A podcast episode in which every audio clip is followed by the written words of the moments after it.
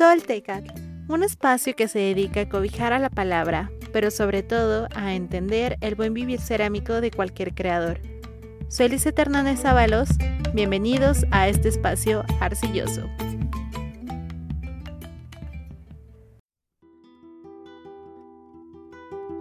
Hola, ¿qué onda? Qué gusto tenerlos una vez más para acá. En este episodio hablaremos de las galerías. Estas se podrían definir como espacios destinados a la exhibición, pero el principal objetivo de ellas es comercializar con obras de arte. Estos espacios son un intermediario entre el artista y el mercado del arte, entonces son un eslabón complejo. El día de hoy vamos a hablar con una de ellas y es la Galería de Cerámica Contemporánea, fundada el 20 de noviembre del 2016. Esta galería, que es muy joven, explora las propuestas performativas, digitales, escritas en torno a los materiales. Acompáñenme a hablar con Jerónimo, quien es el director de la galería. Disfrútenlo. Pues muchas gracias por estar aquí, eh, Jerónimo, de verdad. Muchas gracias por invitarnos. Un gusto. Cuéntanos, ¿quién eres? o sea, ya pues sé que te llamas Jerónimo. pues mira, te cuento. La, la, Galería de Cerámica Contemporánea somos una galería que ha pasado por 3.000 y una etapas, pero somos una galería eh, nómada, que creo que eso es bien importante señalar. Eh, porque la gente siempre nos pregunta, ¿y dónde están? ¿Y dónde puedo ir? Y pues estamos en todos lados. Sí, yo también me quedé igual así de no tienen dirección. este es un engaño. No, justo, justo cuando se estaba diseñando la galería o planeando, conceptualizando la galería, eh, optamos por ser nómadas por varias razones. Uno, que por lo menos hasta donde nosotros sabíamos iba a ser de los primeros intentos en el país de hacer una galería especializada en cerámica. Mm, Entonces no había muchos referentes de nada, ¿no? Entonces como desde pensar en qué tipo de espacios, eh, en qué geografías los espacios, pues era un desafío y era jugarnos un presupuesto que no era infinito y apostarlo por una renta o por, un concepto que chance no iba a funcionar. ¿no? Y esa es la parte como práctica. Y en la parte conceptual, justo respondiendo a que la arcilla y la cerámica son materiales tan diversos, meternos a un cubo blanco de diseñado en 1930 nos parecía pues justo hacer una de las cosas que la galería critica y que particularmente yo aborrezco, que es querer reducir la cerámica a un arte moderno, ¿no? Entonces, escultura, vamos a poner los envases blancas, ¿no? Y entonces, ah, la cerámica ya es arte, ¿no? Entonces, justo era esa, esa respuesta de más bien los proyectos que creáramos, ¿no? Porque más allá de, de hacer exposiciones, hacemos muchas más cosas, ¿no? Los proyectos que creáramos eh, estuvieran en espacios adecuados para comunidades interesadas en, esos, en esa propuesta, ¿no? O sea, de, no querer que todo el mundo vaya, no sé, al Círculo del Arte en San Miguel Chapultepec, ¿no? O sea, te piden pasaporte para ir ahí. Sí, algo, algo muy interesante que me, eh, que luego, luego vi es que tienen como un manifiesto y generalmente no es como la primera carta de presentación que se le pone a una galería, o sea, siento que sí tiene que ver más con una postura artística. Y me llamó mucho la atención un término que a mí me parece como muy bonito y muy universal, que es gente de barro. Entonces, eh, ¿por qué deciden, o sea, llegar a ese, a ese término? ¿Y por qué ya es gente, o sea, por lo que yo tengo entendido, gente de barro ya es con gente que ustedes trabajan?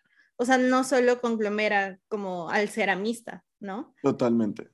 Mira, del manifiesto justo es algo que disfrutamos mucho hacer.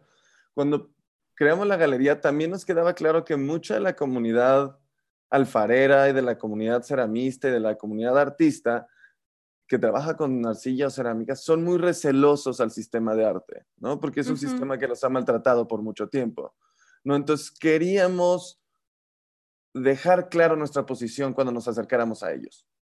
¿Sabes? Que no, que no hubiera confusiones desde dónde nos estábamos parando y que fuera puta otros pendejos aquí, ¿no? Queriendo hacer, queriendo lucrar con nuestro trabajo, ¿no? sí. Entonces fue el manifiesto. También otra de las razones es porque las, las tres fundadoras somos artistas, ¿no? Entonces, las tres fundadoras somos artistas y, entonces hay un posicionamiento bien duro ahí, como muy crítico sobre sobre hacia dónde. Y, y, algo que hemos trabajado mucho este último año, ahora sí, las dos directoras, yo, Jerónimo y, y Jimena Costa, que es la otra directora que no pudo venir hoy, este, hemos trabajado mucho el asunto de las categorías, ¿no? Incluso hace, hace unos meses dimos ahí una platiquita que le llamamos la calamidad de las categorías.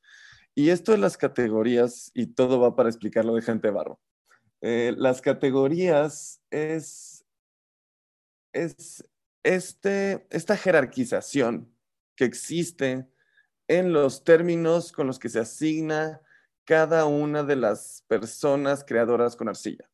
Es decir, está el sistema del arte, el sistema del diseño y el sistema de la artesanía, o así yo lo veo hoy, ¿no? Que prácticamente son los espacios, las personas que interactúan y donde hay comercialización, producción de conocimiento y demás, ¿no? Respecto a estos temas. Y, y, al final, en este mundo capitalista, neoliberal, blanco, caucásico, heterosexual, masculino, individual, acelerado, exacto, que todos somos bailantes y prisioneros, donde vivimos en la tómbola llamada capitalismo, este, sí hay, hay categorías, ¿no? Entonces está los artistas, ¿no? En el sistema del arte, ¿no? En, en la cúspide de la blanquitud y de los penes Sí, muy privilegiado y muy elitista. o sea. Élite, clase, geografía, como todo. Todo. Cosas que, que, yo creo que Twitter viene criticando los últimos 15 años, ocurren ahí, ¿no? De ahí yo diría que pegadito y en diagonal abajo está el diseño. ¿No? Y siguen, ¿sabes? Como esos dos, por ejemplo, son muy urbanos, ¿no? Son muy clase son muy de, tienes que estudiar en una universidad. Sí, claro. Privilegio absoluto. Y luego viene el sistema de la artesanía, ¿no? Que está así como que peyorativamente es para lo femenino, para, para lo indígena, que quién sabe cómo entendamos indígena en estos tiempos contemporáneos, pero así, así se ve, ¿no? Y tú ves las galerías, ¿no? Que yo pongo entre comillas porque son tiendas, ¿no? Las tiendas de artesanía, ¿no? Como, hay un esquema de explotación terrorífico y del uso de la imagen y la estética de, de, ciertas personas, ¿no? Y ciertas comunidades.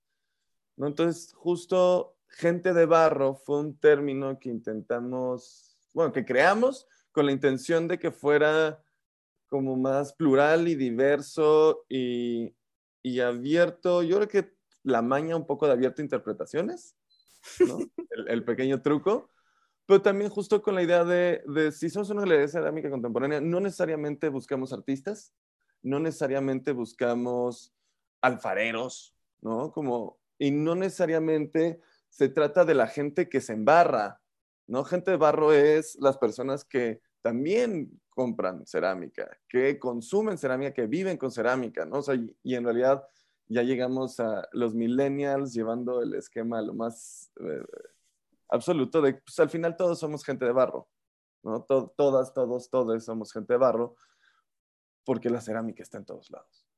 Te iba a preguntar que cómo escogían, bueno, ya me dijiste que no escogen como a un cierto sector de, o un cierto tipo de, de, gente de barro, pero sí cómo llegan a, a colaborar con ustedes, porque pues no es que, o sea, a lo mejor eh, es que no es como funciona en los museos, ¿no? Como, oye, mira, yo, yo produzco, yo tengo mi portafolio, aquí toma, este, échale un vistazo. y pues de alguna manera, pues sí, yo, por ejemplo, yo sí lo he vivido con mis compañeros, ¿no? Este, que, que, se animan como a decir, bueno, es que yo quiero sacar mi, mi producción, yo quiero, este, no sé, yo quiero rodearme, quiero, tengo que salir, ¿no? Y tengo que hacer dinero. tengo que vivir, tengo que comer. Exacto, sí. Entonces es lo que te iba a preguntar, que cómo los escogen o cómo, ¿Cómo Ajá, cómo funcionan. Pues mira, también hemos hecho de todo en todas las versiones, justo porque, eh, eh, volviendo a algo que comentabas y que sí, gente, el término gente barro es como, intenta abarcar a todo el mundo, pero hoy en día sí te podría decir que la Galería de Cerámica Contemporánea está buscando propuestas disruptivas está buscando propuestas críticas, está buscando propuestas que se posicionen en el género, en la política, en la racialización, en las geografías, o sea, prácticamente en los temas contemporáneos, estamos queriendo estar discutiendo ahí. O sea, justo ya no queremos seguir discutiendo, repitiendo el discurso de la gente de barro del pasado, como queremos posicionarnos sí en el presente, este, entonces ahí yo diría, esa es la primera línea, ¿no? Como si alguien está interesado, interesada, interesada, eh, pues pensar en, cómo su obra se acerca a estos temas. Em, la otra sería que sí hemos pasado por 3.000 etapas, hemos hecho convocatorias, justo de, de temas muy puntuales que nos interesa. Hemos hecho otras exposiciones por invitación. Mira, más te voy platicando de cada una. Mira, las convocatorias que hemos hecho han sido, creo que tres tipos de convocatorias. Una fue de la primera exposición que hicimos, que fue Declaraciones sobre Arcilla, que esa fue muy abierta y que era también nuestra carta de presentación como galería. Entonces tuvimos obra de Chile, Mole y Pozole, ¿no? En el sentido de que fue una exposición bien bonita porque teníamos obra en arcilla, obra en cerámica, obra en utilitario, obra en escultórico, este, instalación, este, acercamientos desde la alfarería y acercamientos desde el arte, performance, ¿no? Entonces fue así, fueron, no me acuerdo cuántos eran los artistas, pero eran creo que nueve artistas y, creadores. Ahorita yo dudaría si todos se consideran artistas, pero... Es que está cañón definirte. Muy, cañón, o sea. Totalmente.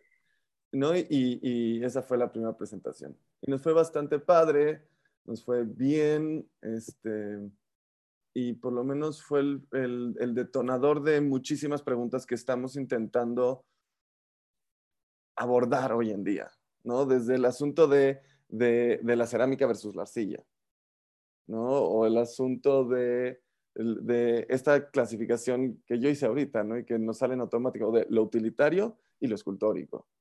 Como si hubiera una, una línea pulcra divisoria, ¿no? Y que tiene consecuencias económicas en, en los creadores.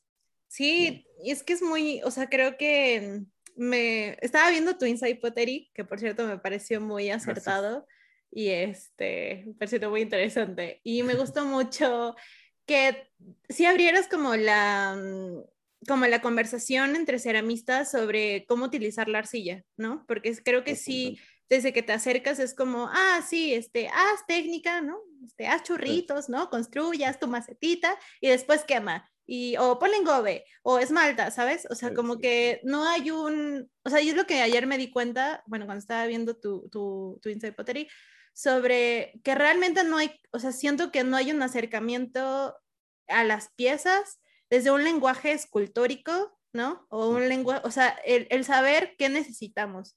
¿No? O sea, a lo mejor tus necesidades como artista o como gente de barro. Ajá, sí, claro, o sea, a lo mejor tú no quieres quemar, o sea, en la vida, o sea, tú no tienes la necesidad. Entonces, creo que sí es, creo que muy importante en general desde la enseñanza, em, saber uno qué quiere, pero sobre todo eh, conectar con esta sensibilidad del material y saber cómo se expresa. Sí, totalmente. Pero bueno, ya son otros rollos como... sí,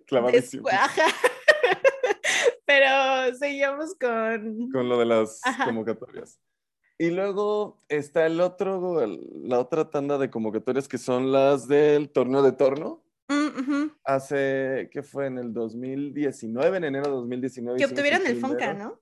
Estaba bien. No tuvimos Fonca, sino que más bien uno de los jueces, Javier del Cueto, traía el Fonca y por ser juez tenemos que incluir su, Órale.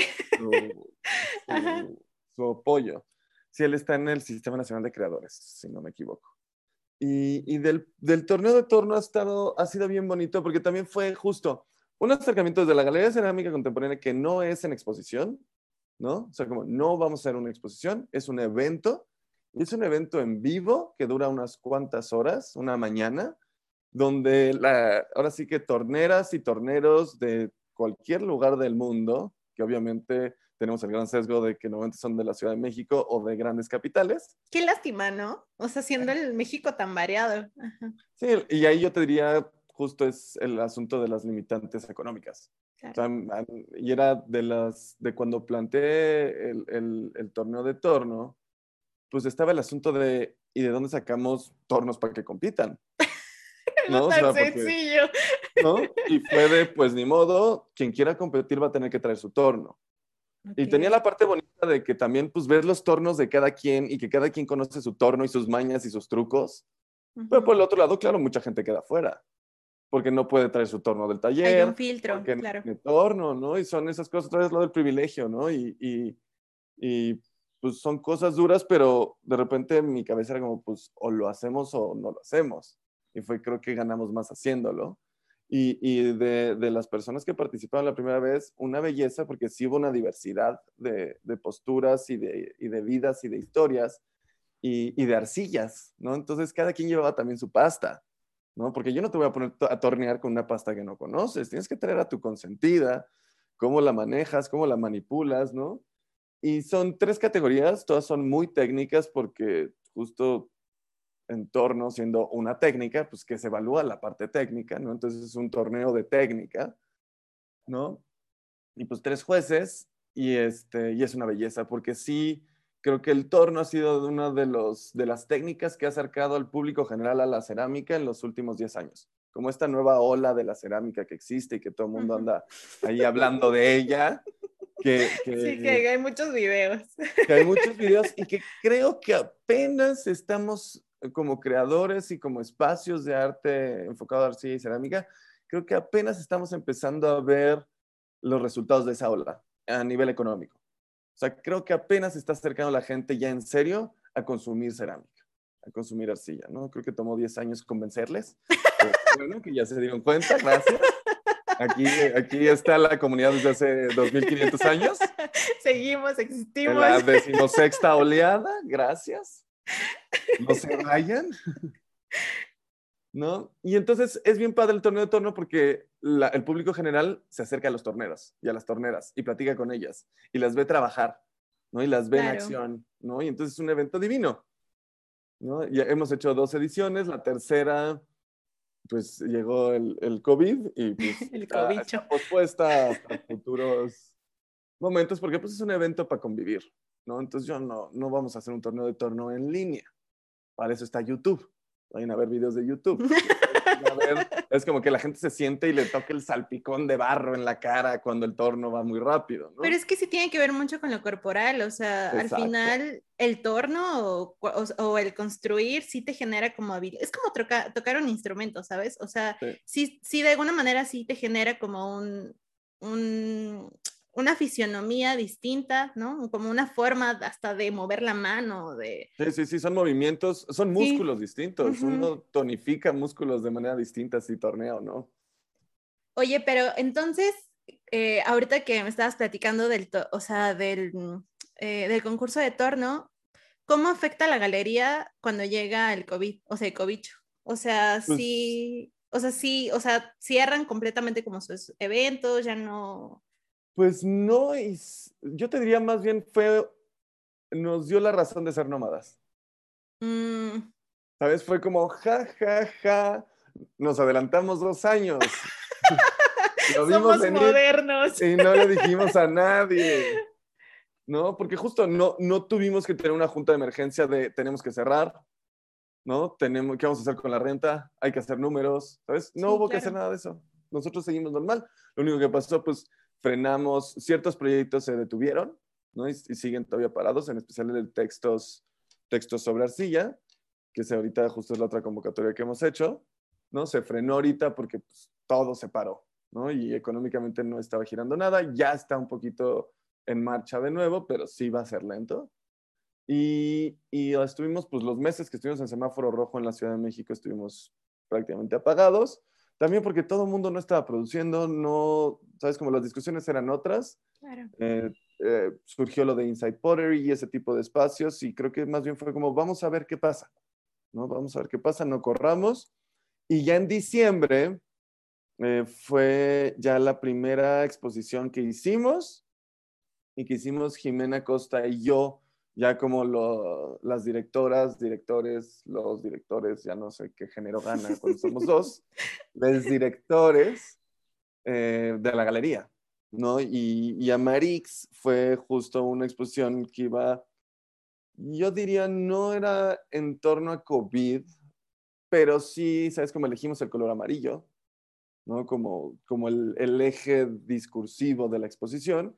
Y lo que hicimos fue invitar a veintitantos creadores a discutir el amarillo. Y, y, los cambios aquí que hicimos fue la primera vez que, no, que, que incluimos más allá de la cerámica. Justo nos dimos cuenta que es como Galería Cerámica Contemporánea queriendo hacer cosas de cerámica y cerámica y cerámica. Uh -huh. La cerámica solo acaba hablando de ella misma y se acaba aislando. ¿no? Y entonces tienes las artes, ¿no? Y están los pintores y está Ajá, la cerámica. cerámica. Sí, toda triste. y me parece, es, es, la cosa más absurda porque la pintura, la escultura, pues son, chance podemos decirle técnicas, o chance son esquemas, o chance son tipos de arte. Pero la cerámica es un material. Entonces, ¿por qué el material se aísla como, ah, los óleos y las acuarelas, ¿no? Y es como los mármoles y los basaltos, ¿no? Como, eh, a mí me parece un poco justo parte del aislamiento de la cerámica. Y lo entiendo en el sentido de las demandas técnicas que tiene, ¿no? Que obviamente quien hace cerámica se tiene que especializar muchísimo. Y eso es un reto sí. porque técnicamente tu cabeza se clava a investigar esmaltes, a investigar pastas y creo que se descuida la parte discursiva y la parte conceptual por estar enfocados en lo técnico. Sí, porque, bueno, a mí me parece muy curioso que um, ustedes tuvieran forma, o sea, que Jimena tuviera formación de arquitecta y tú eres biólogo. Sí. Entonces yo dije, ok, ajá, exacto. Entonces sí, o sea, sí, como que sí comprendo esta cuestión como alejarse como del concepto, ¿no? Desde la obra, porque al final, pues o sea, ahorita, ¿qué no se hace? O sea, ¿con qué cosas no trabaja un artista? Y el reto, no sé, sí, sí. Entonces, sí, claro, muchos llegan, ¿no? Muchos llegan por eso, porque quieren hacer macetitas, muchos quieren su macetita para su cactus, ¿no? Entonces, sí, es como uno de los retos de la enseñanza. De... Y también, justo, ese es, también es, yo creo que es un, un gran, yo creo que ahí los talleres tienen una gran responsabilidad en donde, y y este es chance y Jimena, no sé si esté de acuerdo con esto, pero así me, me disculpas, Jimena. Este, los talleres creo que se tienen una responsabilidad al ofrecer cursos donde lo único que hacen es formación técnica. Porque, o donde lo principal es la formación técnica. Porque entonces estás, ay Dios, esto está bravo, estás repitiendo el esquema donde los ceramistas son técnicos que le producen a los que piensan, ¿no? A los artistas, a los que traen concepto, ¿no?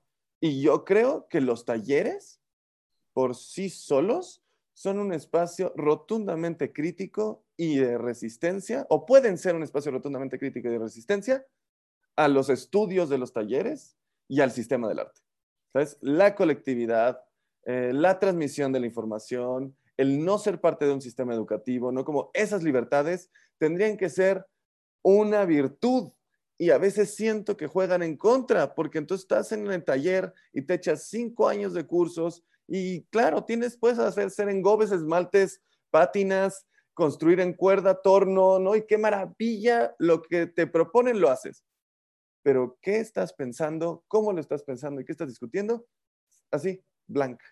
¿no? Sí, ¿qué, ¿qué, están diciendo tus piezas de ti? A mí me parece como algo muy grueso, que bueno, conozco algunos talleres, que mm, me decían, no, sí, es que nosotros hacemos piezas para tal artista, ¿no?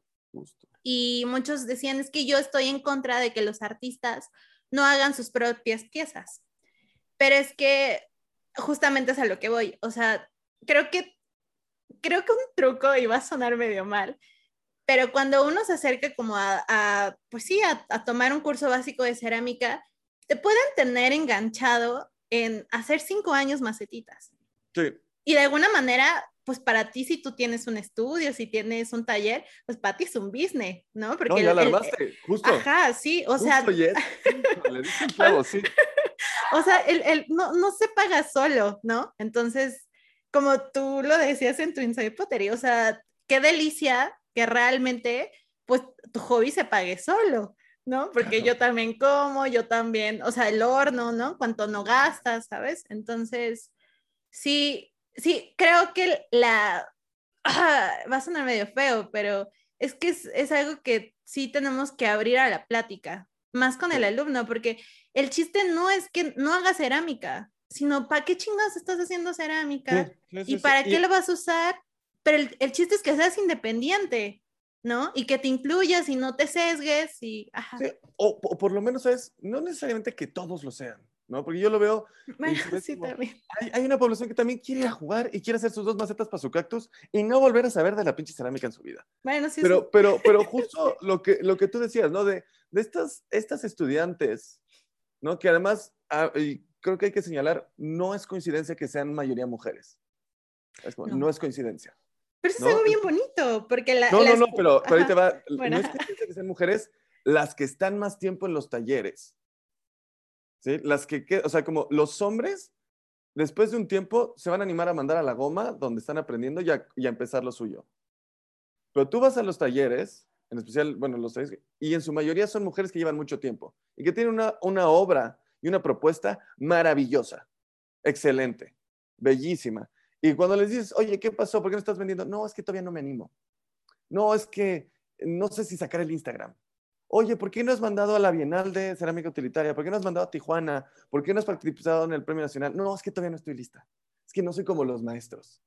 ¿no? Y, es lo que decías de los talleres también teniendo a la gente captiva para que sigan pagando sus clases eternamente y como taller sobrevivir. ¿no? Y entonces se hace esta división conceptual de los grandes maestros, ¿no? Y los estudiantes. ¿No? Y los estudiantes pueden llevar 7, 15 años haciendo cerámica y no hay forma de que, de que haya entrada, ¿no? De que se animen a participar, ¿no? Y esa es la, la, responsabilidad educativa, ¿no? De tú como taller, porque legal, los primeros meses la gente quiere ir a hacer técnicas, ¿no? Se quiere sentar al torno, quiere su foto, quiere la emoción, quiere eso. Pero cuando ya tienes creo que todas las personas con talleres detectan fácilmente después de unos años quiénes van para quedarse y quiénes son parte de como la comunidad alfarera o la comunidad ceramista y quiénes vienen de paso. ¿no? Y, para los que vienen de, siempre, hay una responsabilidad en su formación. ¿no? Y, y, esa responsabilidad en formación es también la parte económica. ¿no? Justo lo que decíamos de cómo vas a hacer rentable tu producción. Claro. ¿Cómo vas a hacer que ya no tengas después de 10 años que invertir dinero aquí? Sí, que se que, que jale solo, ¿no? Y talleres así a, formar, a crecer, ¿no? Y no quedarnos estáticos y aislados, ¿no? Y ese es, o sea, y así, campaña publicitaria.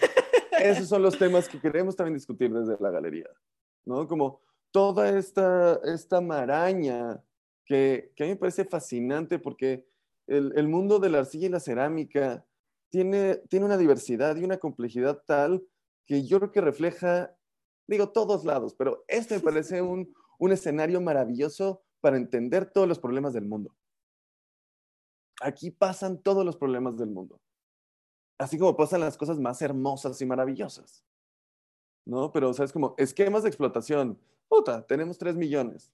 ¿No? Y, o sea, Escoge, escoge en el mapa un punto y te enseña un esquema de explotación. Es muy triste, es, muy triste. Desolador, desolador. ¿No? Y este. Entonces, ¿cómo llegamos acá? Porque estábamos hablando de los talleres y estábamos hablando, bueno, pero creo que en conclusión sí creo que los talleres son un lugar de resistencia. Y... Sí, o tienen que serlo, tendrían que serlo. Sí, a mí, a mí me está gustando mucho que a lo mejor es por el cobicho, pero siento que la cerámica es muy individualista y muchos se clavan en su producción y dicen, no, sí, yo el entorno, sí, ¿no? Pero no nos animamos como a, mm, a colaborar entre nosotros. Entonces eso a mí se me está haciendo como que todos, o sea, ajá, que digamos, ah, sí, mira, este, conozco a, este, a Jerónimo, ¿no? Conozco a no sé quién. Me voy a animar a mandar un mail, a ver si se apuntan. sí, hágalo. Yo me animé. Entonces, sí. Ay, pues muchísimas gracias por, por estar y por platicar. Fue una delicia platicar contigo y conocerte. un placer, igual.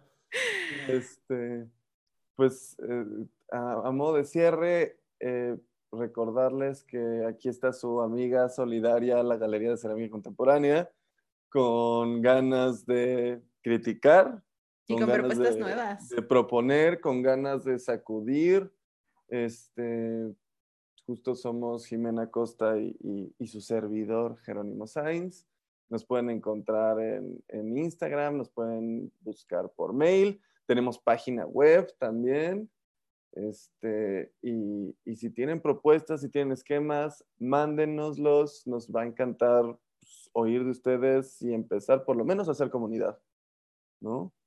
Pues muchísimas gracias, Jerónimo. No, hombre, muchas gracias a ti.